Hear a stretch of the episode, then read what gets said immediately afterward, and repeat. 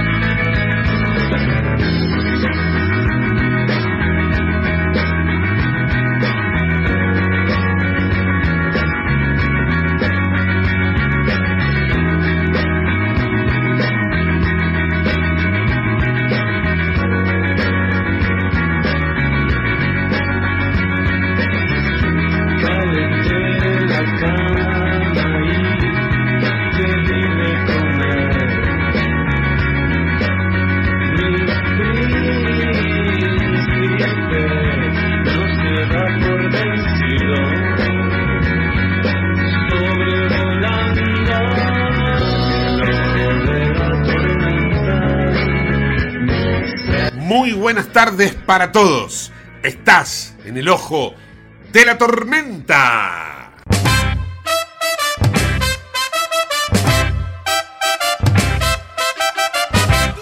Bueno, te cuento que hoy el día ha sido bastante agitado, fundamentalmente por las internas del gobierno que volvieron a disparar los eh, indicadores económicos. El dólar llegó a tocar los 440 pesos por unidad en la versión blue, luego terminó recortándose en 432, pero bueno, está sensible. Muchos hablan de un dólar a 460, tan lejos de eso no estamos. Las internas están al rojo vivo y de esto nos vamos a ocupar precisamente en el programa del día de hoy. Vamos a hablar con un politólogo, vamos a también de eh, cuestiones que tienen que ver con lo local, vamos a hablar con Martiniano Molina, el candidato a intendente de Quilmes para volver, si se quiere, a ocupar la municipalidad de Quilmes. Vamos a trasladarnos a Europa para conocer qué está pasando en Ucrania. Vamos a ir a la provincia de Santa Fe. Eh, en, la provincia de Santa Fe, nos vamos a focalizar en Rosario y también nos vamos a trasladar a Brasil para ver qué ha pasado con estas renuncias que tuvo eh, Lula en los primeros 100 días de gobierno y que de alguna manera lo ponen al propio presidente brasileño en una situación incómoda. Estos últimos tres destinos con en Europa vamos a estar con Romina Rinaldi en Santa Fe con Pat Bakir y en Brasil con Caio Marinelli. Así que ya comenzamos a transitar el programa del día de hoy. Auspicia este programa Autopiezas Pana. Más de 30.000 productos en stock y más de 30 años brindando seguridad para tu vehículo. No te olvides de visitarlos en la web pana.com.ar o llamarlos al 42504220. Autopiezas Pana, tu socio estratégico. Dirección Avenida La Plata 1933, Quilmes Oeste. Estamos en comunicación con Luis Tonelli, es lógicamente analista político, pero también es director de la carrera de Ciencias Políticas de la UBA. Desde allí entonces eh, el interés que tenemos por hablar con él para que nos ponga en blanco sobre negro eh, ¿En dónde estamos? Hola Luis, ¿cómo va? Buenas tardes. ¿Qué tal? ¿Cómo estás? Gracias por el llamado. Al contrario. Bueno, este, la verdad, yo hace prácticamente, llegando a los 40 años de ejercer el periodismo, nunca vi una interna tan expuesta, ¿no? Porque internas siempre las hay en todos lados, en todo el país del mundo, pero nunca tan expuesta como esta. ¿Vos? Mira, no, no. Es cierto que son internas que de alguna manera se han ido institucionalizando, ¿no es cierto? Ya no tenemos esas rupturas este, brutales. Creo que la última gran fragmentación de los partidos políticos eh, fue a partir del 2001, ¿no es cierto? Y lo sufrió fundamentalmente el radicalismo, ¿no es cierto? Eh, se fueron figuras como López Murphy, Carrió. Este, el radicalismo después en la, elección siguiente sacó creo que el 2%, ¿no es cierto? Con Leopoldo Moró, que ahora está con el kirchnerismo.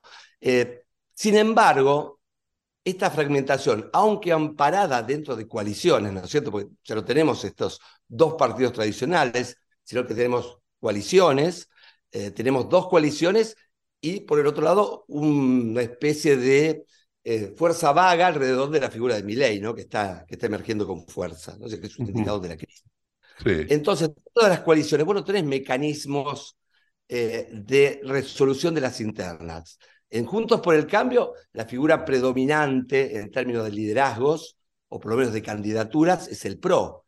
Eh, el PRO nunca se caracterizó por ser un, partido político institucionalizado, ¿no es cierto? Los radicales hacen de la interna su forma de vida. Claro, claro. La, vida es algo que está entre dos internas, te dice un radical. Claro, claro, claro. En el PRO siempre fue una figura dominante, ¿no es cierto? En una estructura, te diría, casi, casi empresarial, ¿no? Disfrazado de ONG. Y entonces cuando resulta que hay que hacer el, natural recambio, ¿no es cierto? Porque Mauricio Macri este, perdió la reelección, entonces eso naturalmente te genera toda una apertura eh, política. Bueno, el tema es que no se tiene cómo. Entonces, bueno, están las pasos, pero las pasos ya es un paso, digamos, cuando ya tenés armado tu candidato Exacto. de la coalición, ¿no es cierto?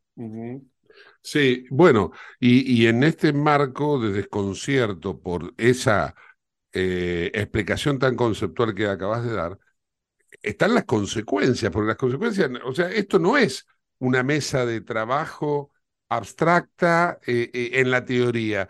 Lo tenemos en la práctica. Fíjate vos hoy, el dólar que llegó a 4.40, es una cosa de locos, una inestabilidad del riesgo país todavía no cerró, pero seguramente debe estar por las nubes. Porque empecé por la oposición, ¿no es cierto? Porque las noticias de la interna este, digamos, son las más frescas. Ahora, el problema que el internismo se ha dado en el gobierno, en un gobierno donde el peronismo, digamos, como la fuerza base, siempre fue sinónimo de conducción, ¿no es cierto? Si vos no tenés conducción en ese espacio, que es un espacio, digamos, más vertical porque viene de otra cultura, ¿no? Es, el peronismo se originó eh, eh, dentro del Estado, ¿no es cierto? En manos de un militar como era Juan Perón, no es como de la estructura más, más, te diría, horizontales, ¿no es cierto?, de, de, la oposición.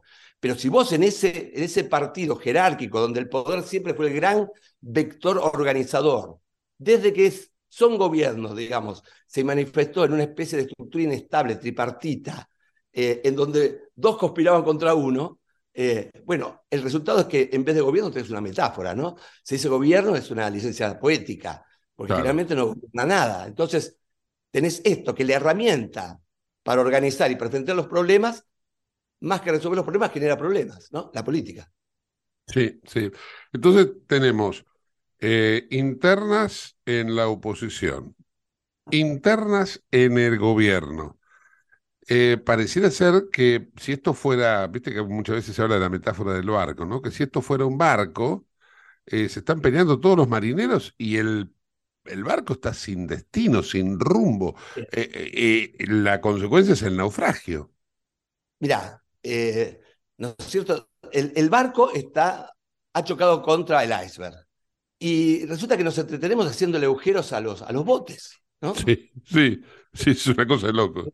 Es una cosa de loco. Ya el problema, o sea, no es la, la, grieta, sino son las fisuras dentro de la grieta. Y ha aparecido una grieta contra la grieta que es lo de mi ley, ¿no es cierto? Que cuando no tenés nada, vos qué te queda, echarle la culpa al otro, ¿no?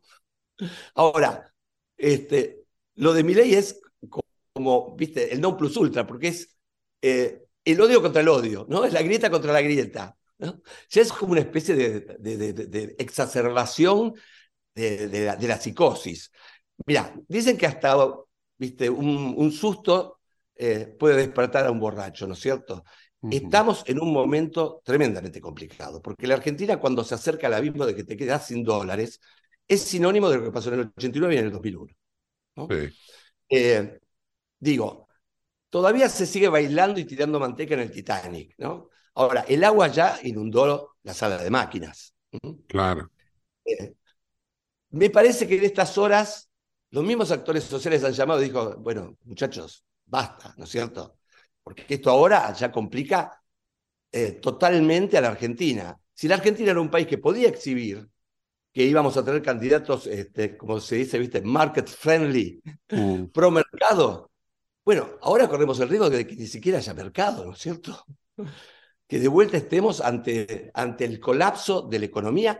Y vos fijate que para esos que pregonan, viste, que siempre es buena una crisis porque barre las cosas, cada crisis a nosotros generó 10% de pobreza el 89 y el 2001. Creo cuando yo era chico, hace bastante, y no tanto, ¿no? Este, soy del 62, en mi barrio de la Bernalesa, en Quilmes, teníamos 4% de pobreza. Y era, las villas eran un parque, y la gente llegaba y al año tenía trabajo, ¿no es cierto? Este, la realidad es una realidad Disney ahora, ¿no? Tenemos la tragedia del 40% de nuestros compatriotas que son pobres y no van a poder salir de la pobreza si esto sigue así. Este, entonces, una nueva crisis sería fatal. Ya la Argentina está desfigurada, ¿viste? Es como Vanilla Sky, que es Tom Cruise, pero está desfigurado. Eh, digamos, es un momento de reflexión y realmente de, de, pensar no en estas internitas, porque va a ser una internita para quedarse con nada, ¿no es cierto? Es como estar peleándose este, en el avión por la comida del avión y el avión está picada. Sí claramente. Eh, para ir cerrando, ¿no? Eh, expuesto todo lo que acabas de describir, que la verdad que es muy gráfico, y, sin olvidarnos de la figura de Milei que emerge allí, ¿no? Pues, le ponemos un nombre para que se identifique claramente, ¿no? Pero digo, es una consecuencia. no personal, sino que es una, fuerza que emerge la crisis. Por eso, es, una, es una consecuencia de más que eh, que surge como virtuoso, como virtuoso per se. Em, claro, como un vinillo. lo vivo que puede ser, ¿no es cierto? Digo, está la oportunidad. Exacto. A lo que, a lo que quería llegar era. Mm, tal vez me equivoque, tal vez, porque sabemos que esto puede modificarse de un día para el otro. Pero yo no estoy tan alejado de esa percepción que mostró, creo que fue Macri que lo mostró el otro día, cuando dijo, acá a la final vamos a llegar mi ley y nosotros. Y ojo, porque si llega mi ley, eh, Bolsonaro todos decían que no tenía chances y las tuvo y fue presidente. Yo no, quiero decir que aquello fue, bueno, digo, el ojo tampoco es cuidado con eso. Lo que digo es, Presten atención. No, no, no, no. Presten atención a esta situación, ¿no? Sí, digamos, por ahora Milei es una figura, digamos, este, yo te diría virtual, ¿no? Eh, las propuestas que dice son propuestas que no se han aplicado en ninguna parte del mundo y más bien es un vehículo de la bronca, ¿no es cierto? Tiene como un voto Chicholina, ¿te acordás cuando ganó Chicholina en Italia? ¿no? Sí. Es, porno. Él, digamos, un poco disfrazado de Dragon Ball Z, ¿no?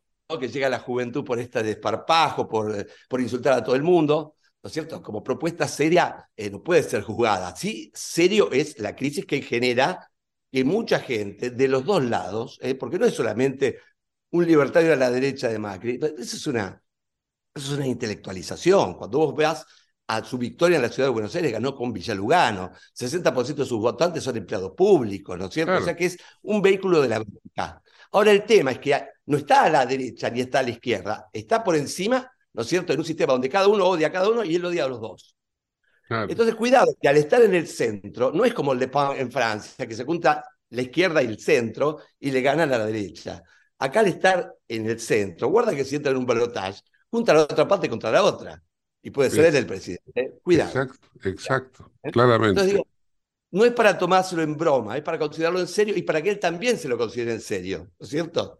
Porque ya dijo, no, es un fenómeno publicitario, es un fenómeno político que tiene que tener densidad si nos quiere gobernar, en todo caso. Sí, sí. ¿Te, animás a, arriesgar? ¿Cómo, ya, si soy un aquí, si la bola de cristal estaría en el casino, ¿no? La futurología, a ver. Eh, sí, yo, a ver, mira, eh, la verdad que desde la ciencia política hacemos escenarios. Y yo te diría que eh, en la Argentina, vos fíjate que la grieta permite que un gobierno no sea juzgado por su eficacia, sino que más bien es juzgado por cómo se para contra el otro. Entonces todo se desquicia, ¿no es cierto? Porque hay, hay, hay un, hay un búnker, ¿no es cierto? Que aunque sepa que es mentira, está contento si lo que se dice hiere al otro. Y la Argentina necesita construcción, no destrucción. ¿Por qué? Porque no es un país arrasado, es un país que ha sufrido muchísimo, pero sin embargo estamos en un rango medio. Tenemos gente fantástica, así como también tenemos gente en todas partes del mundo, ¿no es cierto? Deleznable, no vamos a decir así, deleznable. Eh, tenemos estructuras, tenemos recursos, tenemos instituciones, ¿no es cierto? Tenemos educación. Yo estoy en la universidad, realmente no veo en la universidad un deterioro, pero sí está en la escuela primaria y en la escuela secundaria, que tiene que ser la base de la educación argentina, ¿no? Entonces, digamos, soy moderadamente optimista. Si jugamos bien las cartas, ¿no es cierto? Podemos estar aprovechando un mundo que está muy convulsionado, también está agrietado, ¿no es cierto? Pero nosotros somos buenos pescadores cuando el río está revuelto. Entonces es simplemente llamar a la sensatez. ¿No? Y la sensatez la tienen que tener los dirigentes, pero no solamente los políticos, los sociales, ¿viste? Que a veces se esconden, ¿no? Este es el mm. momento para que la dirigencia social diga, basta, basta, ¿no es cierto? Basta internas, pónganse de acuerdo, vamos para adelante y vamos a las elecciones. Si no, cuidado que puede pasar cualquier cosa antes. Y digamos, el escenario es, guarda que ahora aparece ya un escenario de crisis sistémica enfrente nuestro. ¿eh? Así que hay que ponerse las pilas. Claramente. Luis, agradecido por este tiempo y te mando un fuerte abrazo. por hablar así tan francamente. Chao, hasta, hasta siempre. Luis Tonelli, en el ojo de la tormenta. Comunicate al 11 5965 2020. El WhatsApp de Late. Nos vamos ahora a Europa. Allí en Barcelona, España, está Romina Rinaldi. Hola Romy, ¿cómo estás? Hola Gus, hola a todos, ¿cómo están? Espero que estén teniendo una muy buena semana. Hoy les traigo unas noticias um, bastante interesantes eh, en lo que respecta a la guerra de Ucrania. En primer lugar, eh, el partido político español, Podemos, un partido de izquierda, ha propuesto ceder Crimea, esta región tan controversial eh, que se anexó a Rusia en el 2014 sin ninguna justificación y con un referéndum muy, muy cuestionado y sin observadores internacionales. este partido ha propuesto ceder Crimea a Rusia y retirar las sanciones impuestas a este país como una forma de promover la paz y parar la guerra. La propuesta fue realizada sin consultar a Ucrania, este país que perdió la soberanía, como se estaba contando, de la península en el 2014, en el momento que se anexó a Rusia. Eh, lo que Podemos sostiene es que esta medida es necesaria para resolver la crisis en Ucrania y promover una solución pacífica al conflicto. No está narrada esta medida porque es verdad de que la guerra sigue desde el 2014, lo que ha tomado ahora es una perspectiva más internacional, eh, se ha ampliado en sus horizontes y se ha vuelto eh, muchísimo más masiva, pero la verdad es que el conflicto sigue el 2014 y entonces tener en cuenta de que este fue uno de los principales motivos del conflicto podría, podría llegar a ser esto una posible solución. El tema es que Ucrania, como he comentado muchas veces con ustedes, no dará a ceder eh, Crimea, no le dará a Putin y a Rusia la anexión oficial eh, y la aceptación de la pérdida de este territorio, ¿no? esta península.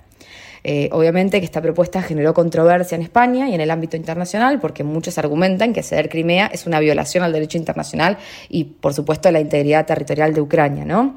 El gobierno español rechazó la propuesta de Podemos y afirmó que no tiene intención de cambiar eh, la política que tiene con, Rusia, eh, la que se basa en la defensa de los valores democráticos y la soberanía de los estados y, por lo tanto, España es un gran aliado de, Ucrania. ¿no? el lunes, el presidente presidente ruso, Vladimir Putin, hizo una visita sorpresa a los cuarteles generales de dos unidades de tropas que están luchando en las regiones ucranianas de Kherson y Lugansk. Según el Kremlin, eh, Putin se interesó por la situación en los frentes sur y, realizó un viaje no planeado eh, con antelación en coche y helicóptero. Esta visita generó preocupación e inquietud en la comunidad internacional porque se teme que pueda exacerbar un poco más la situación en la región y en concreto lo que se teme es que eh, Putin esté respaldando a los separatistas prorrusos que luchan contra el gobierno ucraniano en la región de el Donbass. En el transcurso de la visita, lo que hizo Putin fue afirmar que el objetivo era simplemente una inspección de la situación en el terreno y que lo que quería él era hablar con la población local, esta población a lo que él eh, llama prorrusa y que él defiende y dice que eh, han sido invadidos y que lo que él está haciendo es esta desnazificación y eh, salvar, digamos, a esta población. Sin embargo, lo que muchos observadores manifestaron es que no las palabras de él no convencen y lo que interpretaron la visita es como una muestra de apoyo a estos separatistas únicamente, ¿no? En Gerson lo que hizo Putin fue asistir a una reunión del mando militar, recibió informes de los comandantes de las fuerzas aerotransportadas y del grupo del ejército Dnieper, que es eh, uno de los grupos más grandes, así como de otros altos mandos oficiales. Y en Lugansk visitó el cuartel de la unidad Vostok, eh, que es de la Guardia General autodenominada de la República de Lugansk. Recordemos que tanto eh, Lugansk como todo lo que es la provincia provincia de, del Donbass se han eh, autodeclarado independientes de Ucrania y se quieren anexar a Rusia. Este ha sido un gran conflicto, un gran eje del conflicto de la guerra.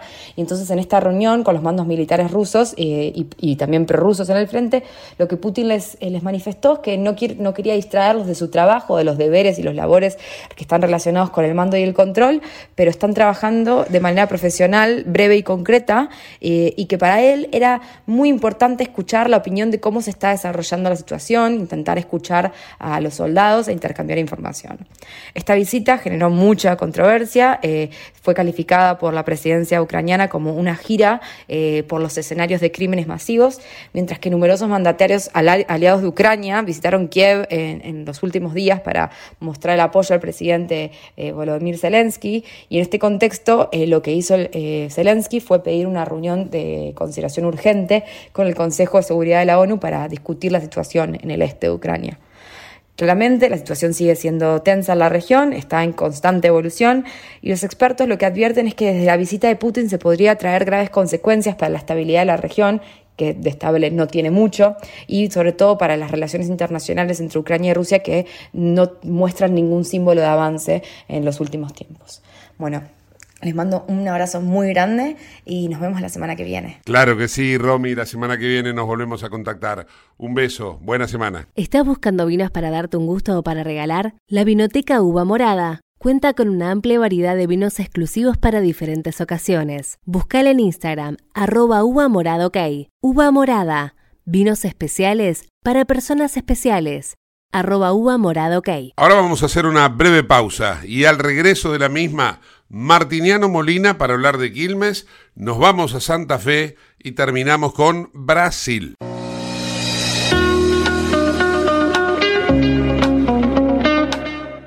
Colonias de verano gratuitas en Merlo, para niños y niñas de 5 a 12 años, adultos mayores y personas con discapacidad.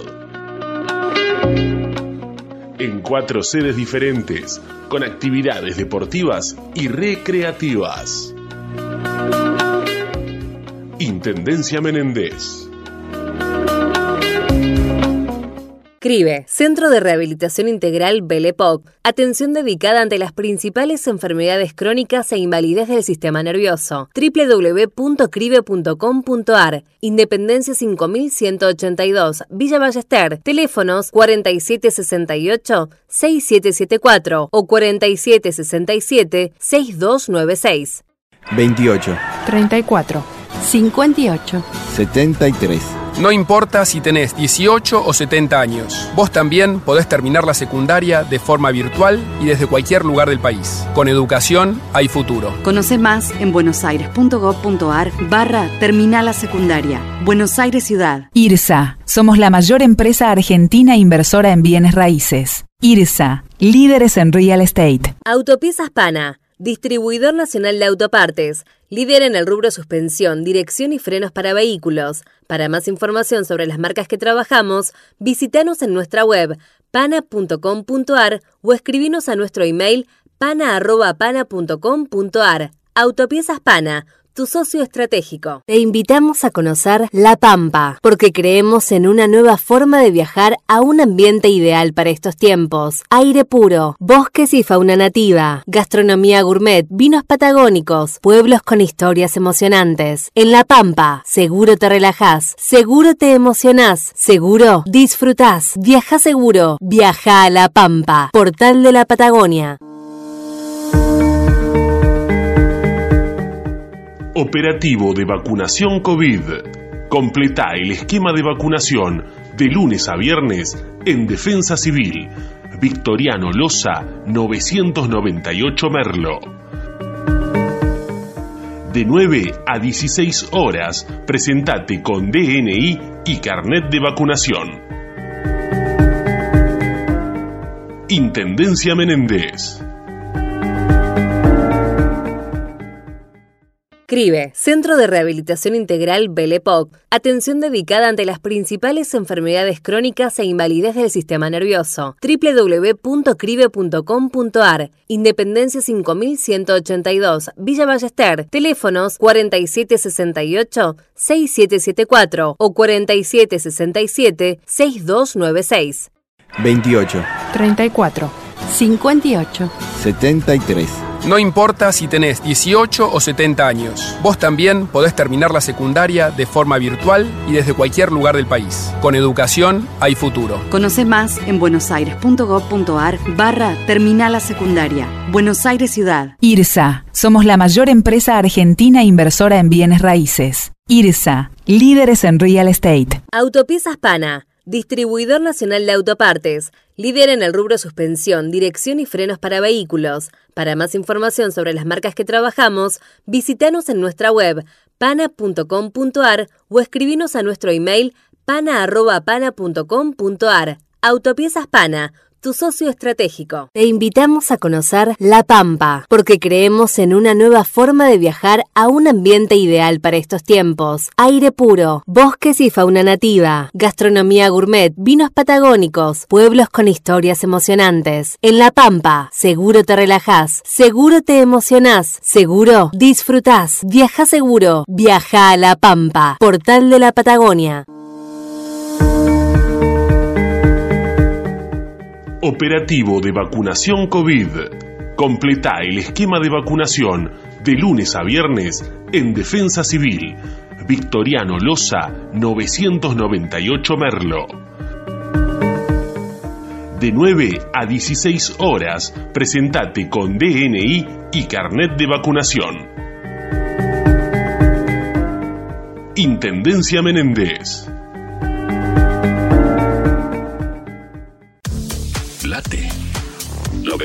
93 lunes. Aire de radio.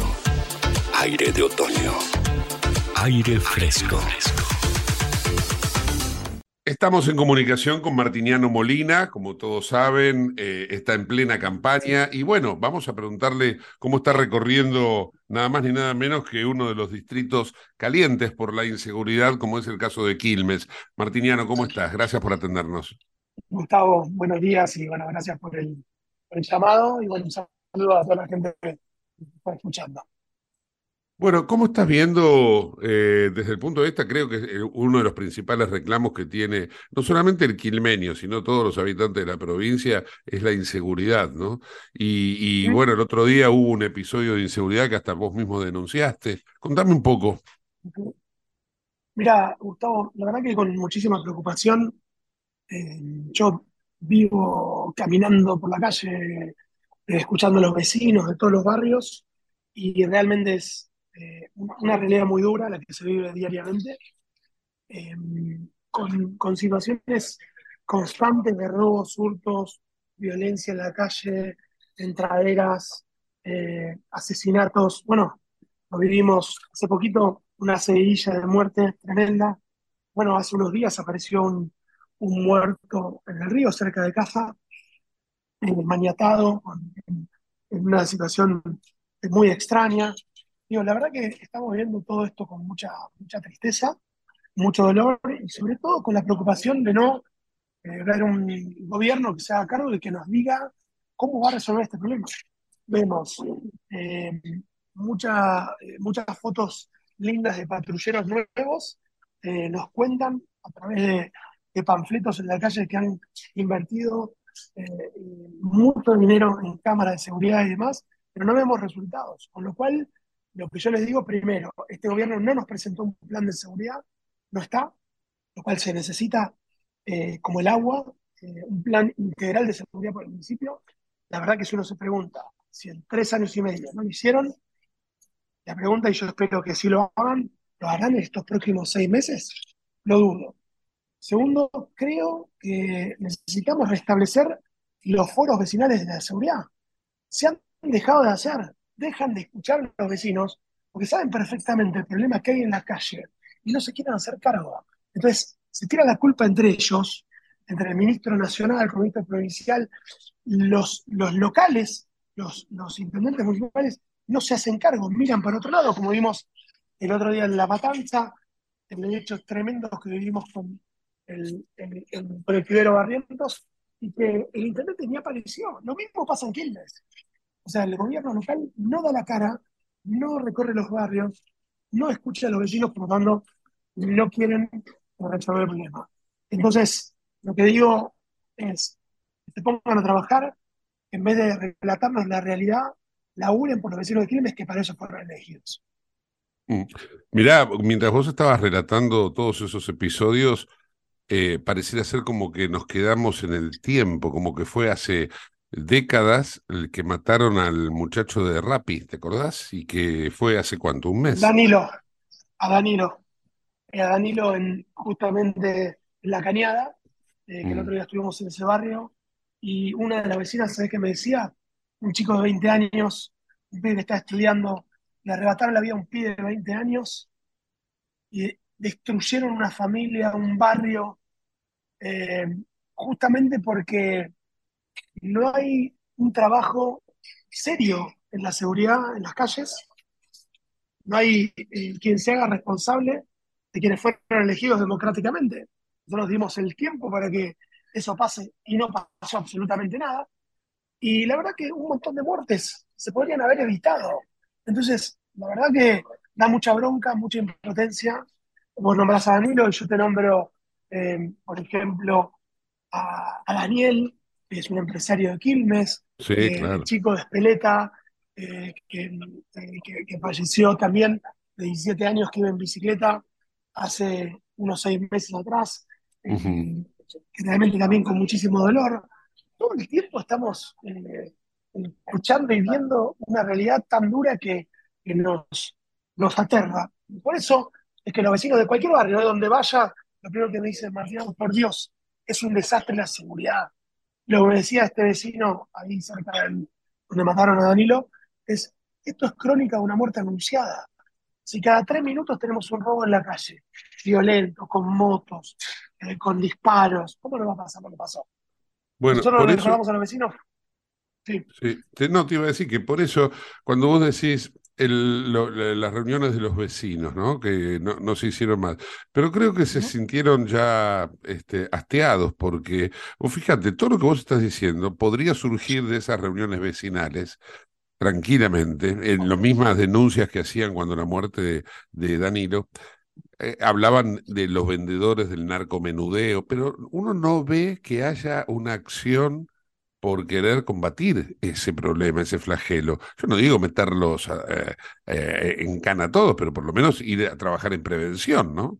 totalmente. A ver, esto es un, el problema de la inseguridad es, eh, tiene un montón de aristas, no es solamente lo que vos puedas hacer en la calle en términos de seguridad ciudadana, que son un montón de programas que tenés que aplicar. Ejemplo, corredores escolares seguros. Nosotros Claro. teníamos 70 corredores escolares seguros que cuando ingresaban y salían los chicos a la escuela, había patrulleros y había un esquema de trabajo con coordinación al centro de monitoreo que hicimos en, Calchaquí, donde era Elsilan, que es un centro de monitoreo modelo, y que los vecinos vis- visitaban diariamente, porque tenían la posibilidad de ir a visitarlo para conocer cómo trabajamos en seguridad todos los días. Entonces yo lo que digo es, eh, ¿por qué no muestran lo que están haciendo? ¿Por qué todo lo ocultan? Entonces, justamente nuestra máxima preocupación, uno cuando le pregunta a un vecino, a cualquiera, a vos, a mí, ¿qué es lo más importante que tenemos? En la salud de nuestros hijos, en la salud de nuestra familia, en la vida, en definitiva. Claro. Lo que menos nos están cuidando es eso. Entonces digo, debe haber un trabajo en prevención, debe haber un trabajo en la educación, tiene que haber un trabajo eh, articulado con los organismos justamente que tienen que ver con, con lo social. Digo, la información de dónde están estos chicos, dónde están yendo, a qué escuela, si van o no van. Digo, y obviamente tener un ordenamiento del Estado, el Estado no puede gastar más de lo que ingresa y que esos recursos se dirijan justamente a los al problema de los vecinos y en este caso el problema más acuciante y más doloroso que vivimos a diario es la inseguridad. Eh, mira, te voy a poner dos casos, do- dos ejemplos de algo que me enteré esta semana, ¿no? Eh, ayer hablábamos con un abogado penalista, el doctor Soto, que nos decía que hay una disposición o una reglamentación nueva que han introducido en la Constitución Provincial por el cual ahora la cámpora van a ser choferes de los patrulleros de la policía bonaerense. Yo, la verdad, cuando escuché eso, me quedé azorado. Y por el otro lado, hoy eh, Diego Kravitz anuncia en Lanús que la policía va a tener armas no letales para combatir la delincuencia. Entonces yo digo, bueno, algo hay, hay una luz de esperanza al final del camino, ¿no? Entonces digo, fíjate vos entre qué y qué estamos, ¿no, Martiniano? Contame un poco qué impresión te causa estos dos ejemplos opuestos que te acabo de poner. Mirá, me consta el trabajo que hace Diego en Lanús, es un enorme laburo por la seguridad, lo viven los vecinos lanucenses que son vecinos quilmenios, está pegado a Quilmes, eh, y el, justamente cuando hay decisión política, porque como Diego lo hace en Lanús, como Valenzuela lo hace entre febrero, como Julio lo hace en La Plata, eh, como se hace en la Ciudad de Buenos Aires. Vos fijate, nosotros no tenemos un tinte ideológico por la seguridad. Para nosotros los delincuentes son delincuentes. ¿Sí? Y los derechos, primero son los derechos de los vecinos, los que laburan, los que van a trabajar, los pibes que van a estudiar, son los derechos de los ciudadanos. Y los delincuentes son delincuentes, tienen que estar presos. necesitamos justamente mano firme, decisión política para ir en contra de los delincuentes, para hacer un programa serio por la seguridad ciudadana, trabajar en la prevención y obviamente cambiar las reglas que haya que cambiar, pero para favorecer al ciudadano, no al delincuente. Entonces, acá lo que vimos, de bien inició la, pandemia, soltaron a los presos en la provincia de Buenos Aires. ¿Nos están cargando estos tipos? Mm porque no era un lugar seguro la cárcel por la, el contagio de la pandemia y no sé qué. ¿Y a nosotros quién nos cuida? De los delincuentes que soltaron a la calle. Son una vergüenza y aparte se siguen peleando entre el ministro nacional, el provincial y demás, y nadie se hace cargo. Y en el medio estamos los vecinos, que no podemos salir a la calle a las 4 de la tarde porque nos afaran cada 5 metros. Entonces, recién me decía una señora acá en la puerta, en un café en Bernal, después de la visita de Martín Redrado, decía, Mira, me lo acaba de decir la señora. Yo no soy de tu partido político, pero te voté y te voy a volver a votar. Dice, porque vos laburaste por la seguridad. Me lo decía ella, ¿eh? O sea, a mi hijo, que es futbolista, que tiene 18 años, que juega en Fluminense, no sé en qué ciudad, no en Brasil, pero es un, equipo de por acá, creo que el Claypole, me dice, le robaron en dos semanas dos veces el celular, y las dos veces con un arma que le apuntaban a la cabeza. Y yo, hablando de un abandono absoluto, porque como uno va a decir, acaban de anunciar que Quilmes recibe 50 patrulleros, ¿por qué no se dejan de joder? ¿Por qué no se ponen a laburar? Porque no es más patrulleros, no es más policías, es una acción coordinada, decisión firme, política, para respaldar a la policía, para que haga el trabajo que tiene que hacer, que defender a los ciudadanos.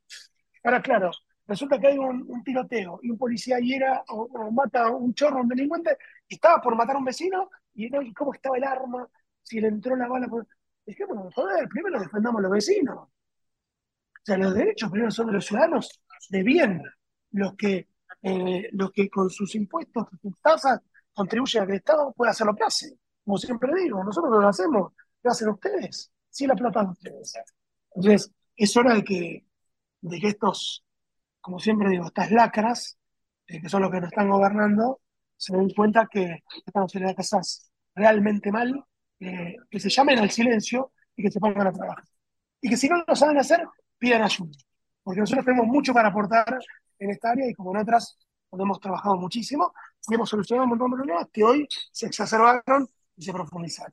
Dejando a lado esta problemática y por último, Martiniano, ¿cuál es el otro reclamo que, estás encontrando en las calles que vas recorriendo? Lo primero, digamos, es el, mensaje que te doy de lo que yo recojo en la calle en todos los barrios. Mirá, estuvimos en La Paz, estuvimos en la Florida el otro día. Hicimos ir a la matera y no pudimos porque amenazaron al vecino del ciudad que quería prender fuego a la casilla. Y les digo, si lo digo en todos los medios, no les tenemos miedo, no nos van a amedrentar, no sean los matones, nosotros también somos un montón y nos defienden los vecinos. Y no queremos una guerra. Esto es una disputa democrática por ideas, por programas que queremos presentar, que vamos a presentar, y disputaremos de, lo, de las ideas, no de la violencia. Eh, lo que digo, lo primero que levanto en la calle, Gustavo, es el abandono de parte de los funcionarios del Estado a los vecinos. De ahí parte todo. Si vos no escuchás a los vecinos, no sabes lo que está pasando. Si vos no tenés tus dirigentes, tus referentes, en los barrios no sabe lo que está pasando. Entonces, lo que, lo que yo digo es primero, es como, como, la madre de todos estos problemas es esto, es el cierre de las oficinas. Cuando salen a la calle salen rodeada de su séquito de, de aduladores seriales y nadie, no quieren escuchar la realidad y la verdad. Porque si escuchan los vecinos seguramente van a tener reclamos foráneos eh, frente a ellos y que se van a tener que poner a laburar en serio para dar algún tipo de respuesta positiva. El problema es claramente la inseguridad, como hablamos recién, y ahí nomás el tema de la economía, el tema de la plata que no alcanza. Recién hablábamos con los vecinos. Hoy un, un jubilado gana 138 dólares. O sea, el 80% de los jubilados cobra la mínima. Eh, ¿En serio creen que, un jubilado puede vivir con, con 58, 50 mil pesos? Son caraduras estos que nos, nos, tirotearon y nos, y nos revolearon 14 toneladas de piedra en el Congreso, cuando con esa ecuación un jubilado estaría ganando 150 mil pesos. ¿Dónde están los, los artistas? ¿Dónde están los artistas que decían a cámara, ¿se acuerdan seriamente con los jubilados? No. Macri con los jubilados? No. ¿Dónde están? Mm. Que no le dicen a este gobierno de impresentables que hicieron un desastre con la jubilación de nuestros abuelitos que laburaron toda su vida para tener un, ingreso digno y que hoy, si no fuera por los hijos, por los nietos, los ayudan, no llegarían ni el día 5 del mes. Que se dejen de joder.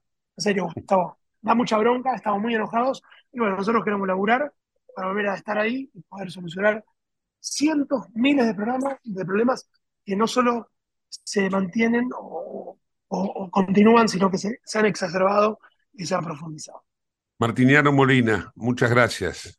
Gracias, Gustavo. Un saludo grande a toda la audiencia. Un saludo, un saludo.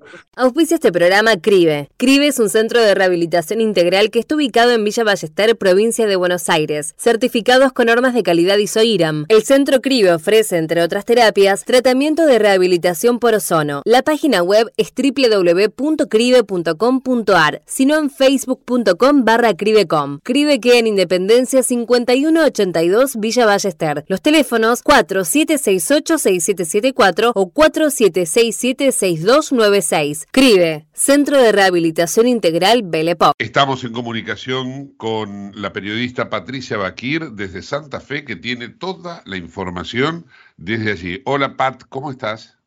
Hola Gustavo, ¿qué tal? Buenas tardes, ¿cómo estás? Acá desde la provincia de Santa Fe con muchísimas novedades últimamente. Y bueno, te tiro una que anda dando vueltas, ¿viste? Todavía no hay nada confirmado porque en realidad Acá el 12 de mayo es la presentación de las listas hasta las 12 de la noche.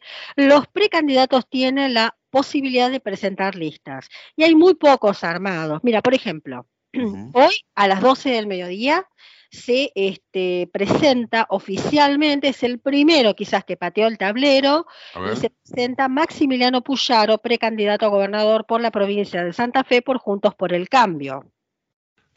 Luego tenés, que ya lo había hecho en su momento Dionisio Escarpín, pero digamos, Maximiliano lo va a hacer eh, con fanfarrias. ¿Por qué con fanfarrias? Porque tiene unos números muy buenos y hasta se dice que le estaría ganando a Carolina Lozada, que es la apuesta que tiene Juntos por el Cambio firme aquí en la provincia de Santa Fe.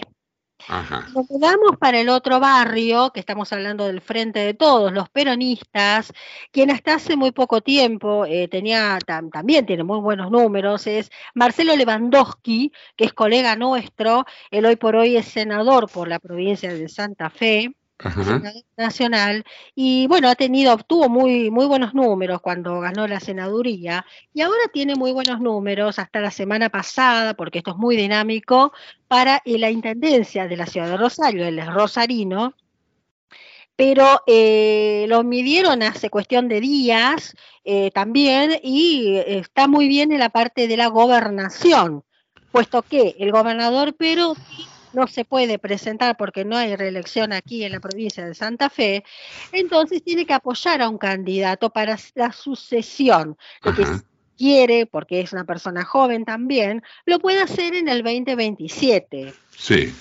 Ahora, ¿qué pasa con esto? Es una disputa importante. Los dos son rosarinos. Roberto Mirabela, como te dije, diputado nacional, este, por el Frente de Todos, es muy apoyado por Omar Perotti y también Marcelo Lewandowski, que es senador, también es apoyado por Omar Perotti.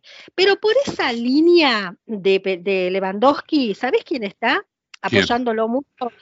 el jefe de gabinete de Nación, el Chivo Rossi. Cariñosamente, Chivo Rossi, que es Agustín Rossi, ¿no? Sí. Eh, quien también dijo lo siguiente, escucha esto porque ese, este es el chusmerío quizás más, este, que más prende. Él dijo que si Alberto Fernández se postula para presidente, él va para vice. Él no tiene problema. Y si Alberto Fernández decide dar un paso al costado por las presiones y por todo lo que se está viviendo, bueno, él se va a postular para presidente, va a ser precandidato para la presidencia, porque dice que tiene ganas, hace tiempo que está con ganas de presentarse y ya no gobernación porque le queda chico. Él quiere ir por la presidencia del país. Ya en, alguna, ya en alguna oportunidad el Chivo Rossi intentó ser candidato a presidente, pero bueno, en ese momento declinó, creo que era contra Scioli. Pero Exactamente. De, pero de cualquier manera, eh, acá el tema es que a Rossi creo que lo está bancando el propio presidente, Alberto Fernández. Claro, sí, sí, sí. Los albertistas no teniendo, Claro, más teniendo en cuenta todo el escándalo que se ha generado en torno a, lo que es el tema con Sergio Massa, eh, esa cuestión que hizo renunciar a Aracre, el jefe de asesores de Alberto. Entonces hay como una interna muy fuerte en el gobierno que mm, pareciera ser que todo decantaría en que Agustín Rossi termine siendo un candidato del albertismo, por llamarlo de algún modo, pero que no está tan mal visto por el kirchnerismo. No nos olvidemos que Rossi fue eh, múltiple ministro de los gobiernos kirchneristas. Y claro, estuvo en, justicia, no, perdón, estuvo en eh, defensa. Luego, ¿te acordás que se había perdido ese famoso misil y que nunca este, más se, trató el tema? Después, em, volvió a estar eh, hace poquito en la UFI, ¿te acordás que estuvo también en, la... Mm, no, por eso, eh, él ha sido siempre de la simpatía del kirchnerismo. Fue con Néstor, fue con Cristina. Sí, eh, así que no, por el lado del kirchnerismo no habría problema para que sea Rossi. Y si Alberto lo termina sosteniendo, me parece que se perfila un candidato de unidad en un frente de todos muy dividido. Mira, acá se habla de posiblemente Agustín Rossi y Guado de Pedro. Esa sería la fórmula que se está no está mala la fórmula, ¿eh? porque Guado es una persona conciliadora, es dialoguista, es un poco, es moderadora, es un poco lo que la gente quiere, no, no tanto el choque como todo el mundo, como está haciendo hoy por hoy, por ejemplo, el frente de todos, y bueno. Pero lo cierto es que esa fórmula eh, suena y resuena acá. Habrá que ver qué es lo que va a pasar, ¿no? Y lo que pasa es que para, para adentro puede, puede sonar mucho, el problema es que para afuera esa fórmula es una fórmula K. Entonces, eh, va a espantar el voto del peronismo no K, que es el voto que, por ejemplo, bancaba a Sergio Massa, eh, que de alguna manera mm, le repele todo lo kirchnerista, pero acepta un candidato de unidad. Ahora, sin Guado de Pedro y con alguien neutro, y podría, podría llegar a funcionar. Con Guado de Pedro creo que se quedan en el 33% de los votos y nada más, de ahí no, no van a subir. No, porque Guado de Pedro es Cristina y es el piso que tiene Cristina. Y por lo que dijimos de Rossi, Rossi también representa mucho, mucho del kirchnerismo. Eh, nadie se va a tragar de que Rossi hoy es albertismo. Es circunstancial, pero no eh, de fondo. Rossi es kirchnerismo. Sí, sí, sí, totalmente, apuesta al kirchnerismo. Y aparte, bueno, acá no te digo que hay muchos kirchneristas, pero en la provincia de Santa Fe hay un movimiento importante de kirchneristas, en la cual claramente lo van a salir a bancar a Rossi, eso seguro. Seguro, seguro. Y decime una cosa, dejando de lado todo esto, que si estuviéramos en Suiza sería hermoso hablar solamente de fórmulas de candidatos y la mar en coche, pero estamos en Argentina. Estamos en un, en un país difícil de transitar y vos estás en una provincia con una ciudad muy compleja. Entonces, me pregunto, ¿qué pasa en materia de seguridad? ¿Qué es el, tal vez el reclamo principal del habitante, ya no solamente de Rosario, creo que toda la provincia de Santa Fe. Mirá, Lamentablemente, la balacera de todos los días, podemos decir, o la balacera de cada, cada hora, porque este, Rosario cada vez está de mal en peor. Es de público conocimiento lo que pasó con una camioneta blanca, un empresario de 43 años, oriundo de Arroyo Seco, de la provincia de Santa Fe, muy cercano, creo que a 25 o 30 kilómetros de la ciudad de Rosario. El empresario textil, estaba dejando a sus hijos, o sea, al hijo y un amigo del hijo, en el colegio Medalla Milagrosa que queda en el centro de la ciudad de Rosario, y se produjo una balacera tremenda, algo así como entre, no, perdón, entre nueve, sí, nueve y diez disparos, en la cual dos impactaron en la cara de este empresario y bueno, fue al hospital Alberdi, que es un hospital cercano al colegio, estaba a tres cuadras, no podía manejar. A ver, eso este, lo poco, digamos, que se puede hablar, porque vos sabés que últimamente los periodistas este, están teniendo como problema de empezar a, a, informar ese tipo de cosas. Habla muy superficialmente de lo que está pasando, pero la realidad es que eh, ya no se puede profundizar. Si vos pedís información, por ahí no te la dan tan certera, si no te dan así nomás.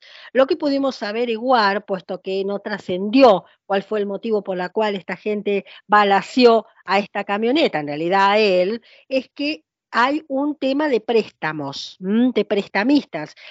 En la ciudad de Rosario existen muchos prestamistas, obviamente el dinero derivado del narcotráfico, en la cual, bueno, si vos sacás y no te pones al día en las cuotas, y bueno, este, los chicos no tienen paciencia y sucede lo que sucede, ¿no? En este caso, aparentemente viene la mano por el lado del, préstamo, del préstamo que pidió en su momento para montar esta textil, que es espectacularmente grande, gigante. No sé lo que es, Gustavo, esta empresa textil que la tiene a las afueras, a la fábrica, pero las oficinas las tiene en el mejor lugar de Rosario, ¿no? Sí, sí, sí. Por lo menos se habla de eso tras las puertas cerradas. Habrá que ver de verdad si ese eh, fue el motivo o bueno, o hay otro. Bien, bueno, algo más que contarnos, Pat, desde la provincia. No sé si hay algo de Rosario, algo de Santa Fe. Contanos. Mira, acá este, te pongo un poco en contexto. Hace 30 años, el expresidente Carlos Saúl Menem había cerrado definitivamente los talleres de ferrocarriles. Eh, lo que se dice acá, este, de verdad que lo, lo, toman como que fue un genocidio, porque dejó sin trabajo a todo el mundo en la provincia de Santa Fe. Santa Fe, y más precisamente algunas regiones de esta provincia, como te titulo, te, te menciono una que es Laguna Paiva, vivían exclusivamente de los ferrocarriles. Sí. Bueno, Ayer casualmente, eh, digo casualmente porque fue, este, eh, ya se venía hablando, ¿no? Pero eh, casualmente por ser 19 de abril del 2023, es una fecha que va a quedar marcada en los paivenses y por supuesto los santafesinos, porque se firmó el acuerdo al, este, que lo hizo Diego Giuliano, el ministro de Transporte de Nación, este, bueno, firmaron finalmente ese acuerdo de que regresa, retornará el tren de cercanía de lo que es Laguna Paiva Santa Fe, lo cual eso ya este, lo habían dado por, eh, por, no hacerlo porque este, no, no, no tenían por las herramientas. En, la época del, del expresidente Macri pasaba que ya este, habían tocado el tema, pero no había este, no, no, no, no, no, no estaba esa posibilidad del regreso.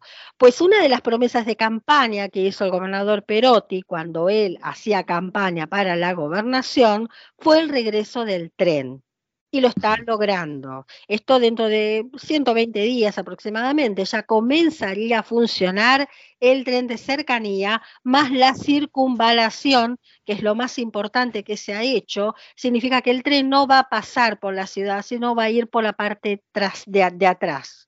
O sea, no va a invadir la ciudad, ¿se entiende? Sí, sí, sí, sí, claramente. Ahora, Perotti va por la reelección, ¿no? No, porque acá en la provincia de Santa Fe no existe la reelección. Ah. Lamentablemente eso lo tenés que tocar en, el, en la legislatura santafesina y no tenían los números en su momento y ya es tarde. Ah, mira vos, mira vos. Bueno. Este, bueno, ¿qué, qué dato el que, el que nos das? El del tren. Y también este, yo no sabía que no podía ir Perotti por la reelección.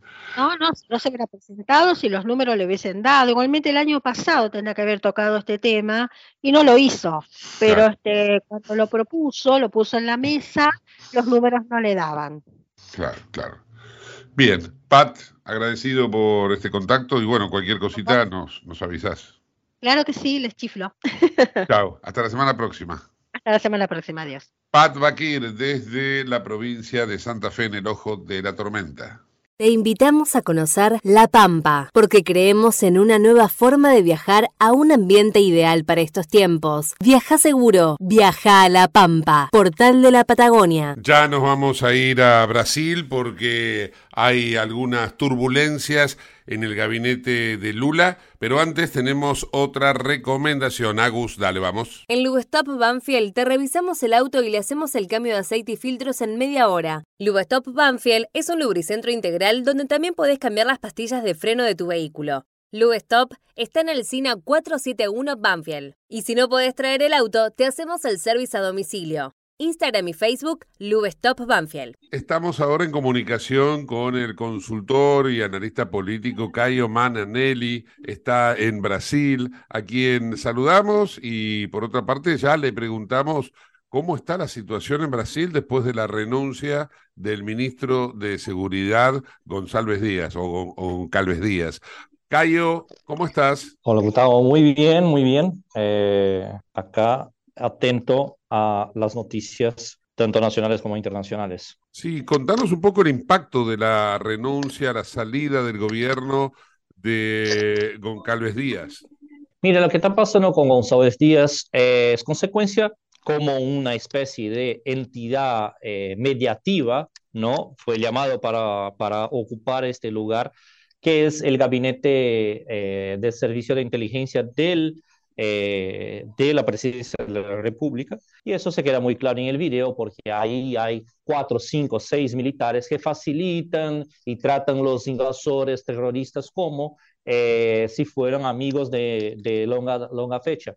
Eh, y González Díaz, claro, estaba rendido porque su propio personal le estaba rendiendo ahí, le estaba dejando ahí claro que no, que no cumpliría con sus funciones. Eh, Gonzalo Díaz fue un incompetente nomás en relación a mediar situaciones políticas adentro del ejército, cosa que está haciendo mucho cuando empieza este mandato. Y lo que se está eh, pasando en Brasil en este momento son investigaciones para ferir quiénes son los responsables por eso. Te pregunto por el giro que ha tomado el gobierno de Lula en materia internacional habida cuenta de lo que mm, Estados Unidos había dicho, de que Lula era una especie de loro que repetía lo que China y Rusia querían escuchar. Y ahora eh, hay como un marcha atrás de parte del presidente brasileño. ¿Cómo se está viviendo eso allí en Brasil? Mira, a la política internacional para el pueblo brasileño eh, importa tanto cuanto el precio de la carne, así que no importa lo que pasa fuera de las fronteras en general a los brasileños. Pero lo que te digo sobre eh, este impacto de la política internacional en un futuro breve, un futuro de algunos meses, cuando eso puede venir a permear un poco la opinión pública. Lo que miramos es así, a ver, eh, Brasil siempre fue una especie de pivot desde los 90 hacia adelante de relaciones bilaterales. Siempre tuvo relaciones, empezó a, construir relaciones bilaterales y por su fuerza eh, económica logró posicionarse de manera a tener un liderazgo, en especial en este bloque que llamamos de BRICS. Bien, este, Cayo, agradecido por este tiempo que nos has eh, dispensado. Te mando un fuerte abrazo. Yo que te mando un abrazo, te agradezco muchísimo por tenerme en cuenta, mi querido maestro Gustavo Mura. Un gran abrazo y que pasen muy bien. Lo mismo para vos. Cayo Mañanelli, fuerte abrazo. Viví la experiencia OnFit. Descarga la app y lleva tu entrenamiento a todas partes. Disponibles para iOS y Android. Bueno amigos, hasta acá llegamos. Gracias por habernos acompañado esta semana, en el día de hoy. Nos reencontramos el próximo lunes Como ustedes ya saben, viernes no tenemos programa, así que muy buen fin de semana. Chao, hasta el lunes.